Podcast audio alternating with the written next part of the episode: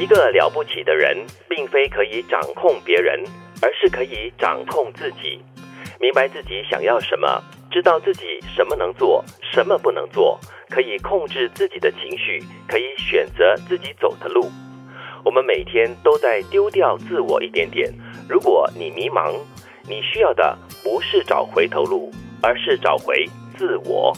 最后一句讲的好像是很无奈的真实的东西哈，就是我们每天都在丢掉自我一点点，是不是在现实生活中的磨练，就让自己面对现实，然后丢掉一点点的理想，然后丢掉一点点的自我都有可能。但是我觉得哈，这句话讲的很对，也很真实。所以其实我们在人生的漫长道路当中，其实有一段很长的时间呢，我们是会。忘记我们应该掌控的是自己。嗯，你可能总是会想着说，我要引导别人做什么，我要跟别人就分享什么什么理念。但其实你控制不了任何人的。是，嗯，就是也有一种人，也是我们所谓的 control freak 嘛，很喜欢控制别人，就是控制别人的思维啦，或者是思想，让大家接受我的想法或者是我的意见。对，但那些真的都不重要，因为如果你没有办法掌握自己的情绪，而且很真实的是，我们最不能掌握的是自己。我还以为其实哦，如果人可以活着，这自我越来越少的话，不是更好吗？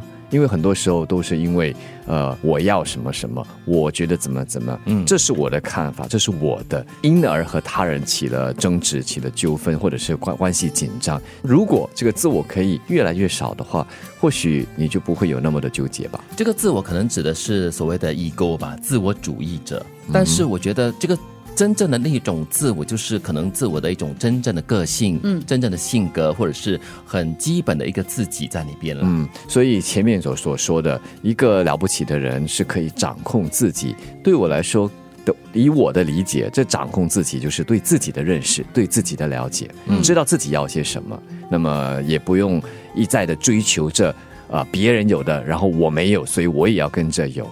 这样子的一种追求，但是第二句呢，又讲到了一个很现实的情况了。我们每天都会丢掉自我一点点，嗯，就是因为这样子，我们每天在追寻不同的东西，我们在尝试跟整个世界配合，我们在跟旁边的人配合，我们在跟同事啊、家人啊，甚至是陌生人在搭公交的时候，你都要学会跟他配合。是，也就是说，你可能必须要放弃一些你自己的执着，然后一点一点的放弃之后呢，你可能有一天你会觉得，哎，为什么我有点茫茫然这样子？嗯，所以这里这句要每。先丢掉自我一点点，这里的自我这句话更多是一点无奈，因为像是对现实的一种妥协，哦，对吧？但是为了要跟世界。互相的磨合，让自己活得比较自在、比较舒服、更轻松一点点的话，可能这个丢掉一点点的自我是必须的。所以回到我刚才所说的嘛，如果我们可以把这个我哈缩小一点，嗯或者是一般人家说少点执着啦，不要什么都有，什么都要，什么都在追求的话，那你就不会觉得说自己的这个我越来越少了，反而更多是你和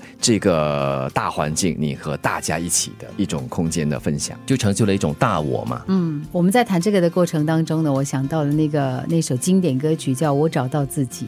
哦，唱的就是一个很真实的一个画面，对，不知道，可能你走到一个点，你不知道你应该在往哪里去了。也许你在年轻一点的时候，你知道，哇，我的志向是这个，我要做这个，我要这样这样这样。但是可能在那个生活的磨练之后，在生活的那个嗯考验之后，对，考练之后，磨练还不够强，考练，对 对，然后你可能 就真的迷失了。哎，我到底坚持的对不对啊？我这样子。继续的方向到底是不是真的会带我去我想去的地方呀？有时还会问了，我这样子的坚持是为了什么？当你一辈子都在坚持、都在追求一项东西的时候，你以为那是你的热忱吗？最怕就是走到最后一关，然后你会问自己：我了在做了，我做了些什么？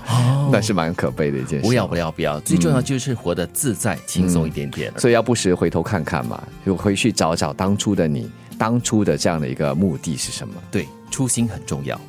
一个了不起的人，并非可以掌控别人，而是可以掌控自己。明白自己想要什么，知道自己什么能做，什么不能做，可以控制自己的情绪，可以选择自己走的路。我们每天都在丢掉自我一点点。如果你迷茫，你需要的不是找回头路，而是找回自我。